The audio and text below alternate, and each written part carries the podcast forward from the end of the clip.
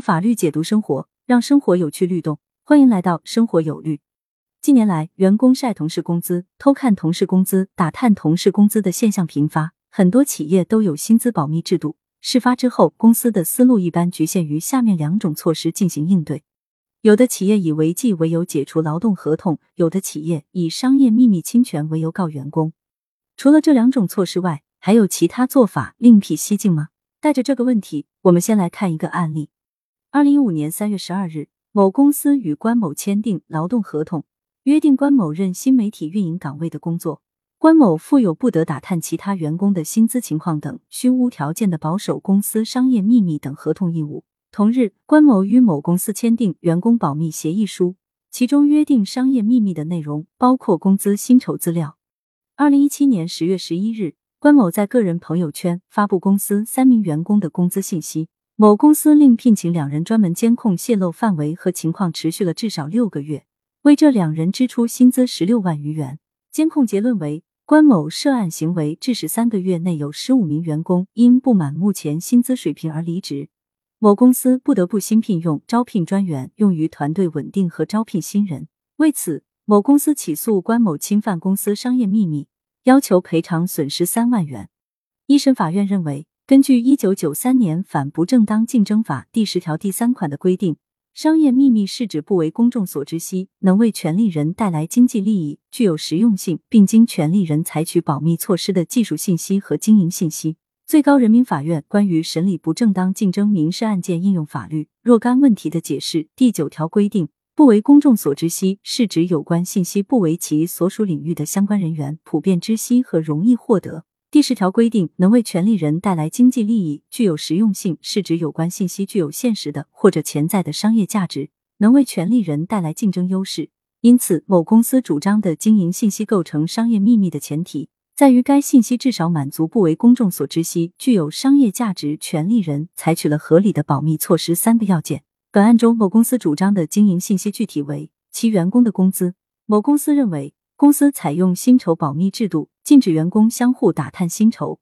上述信息能够加强企业管理，属于反不正当竞争法保护的商业秘密。对此，一审法院认为，薪酬保密制度为企业的一项管理手段，企业通过与员工以合同的方式约定薪酬保密，并限制员工打探他人薪酬的行为，未违反法律法规的强制性规定，在合理范围内的薪酬保密规定应属有效。本案中，某公司与关某签订劳动合同，约定关某任新媒体运营岗位的工作时，不得打探其他员工的薪资情况等。由此可知，涉案三名员工的单月工资或试用期工资属于不为公众所知悉的信息，此为其一。其二，根据劳动合同的约定，某公司与员工签订含有保密条款的劳动合同的行为，可以认定某公司对涉案信息采取了合理的保密措施。其三。就具有商业价值这一构成要件而言，涉案三名员工的工资仅为个别月份或是试用期的临时数额，而非整个员工工资体系。某公司未提交证据证明涉案信息的价值性，亦未能对涉案信息的价值进行合理的说明，故根据在案证据尚不足以证明涉案信息具有商业价值，能为权利人带来直接利益或竞争优势。因此，根据在案证据不能证明三名员工的工资具有价值性。该工资情况不构成受反不正当竞争法保护的商业秘密。在此情况下，关某在朋友圈发布某公司员工工资信息的行为，不构成侵犯商业秘密的侵权行为。某公司的相关诉讼请求于法无据，一审法院不予支持。此外，法律只是社会规范的底线，在此之上，则属于道德规范调整的领地。当事人均应遵守基本的职业道德及社会公德，以公平平等的态度对待员工，以合理恰当的方式表达诉求。综上，判决驳回某公司的诉讼请求。二审法院认为，商业秘密的构成要件还包括能为权利人带来经济利益、具有实用性、技术信息和经营信息。某公司未提交证据证明员工的工资数据信息属能为权利人带来经济利益的商业价值。亦未提交证据证明上述信息为与某公司经营相关的经营信息，故上述信息不属于商业秘密。关某的涉案行为不构成侵犯某公司商业秘密的行为。综上，判决驳回上诉，维持原判。这个案例告诉我们，面对员工晒同事工资、偷看同事工资、打探同事工资的现象，企业以商业秘密侵权应对是下策，难以获得法院支持。本案中，双方还专门约定工资薪酬资料属于公司的商业秘密，仍然未获得支持。毕竟，商业秘密是有严格定义的。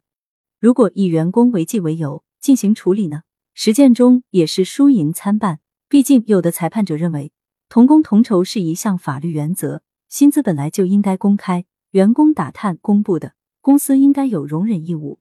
除了以上两种思路外，用人单位还可以另辟蹊径。根据二零二一年十一月一日开始实施的《个人信息保护法》梳理完善自身的规章制度，将泄露个人信息作为违纪条款，比如把员工泄露其他员工敏感个人信息规定为严重违纪，是不是更好一点呢？毕竟民法典《个人信息保护法》时代，用人单位的人力资源管理文本需要更新完善，需要运用这些法律来拓展用工管理自主权。你觉得呢？欢迎留言讨论。关注主播，订阅专辑不迷路。下期我们接着聊。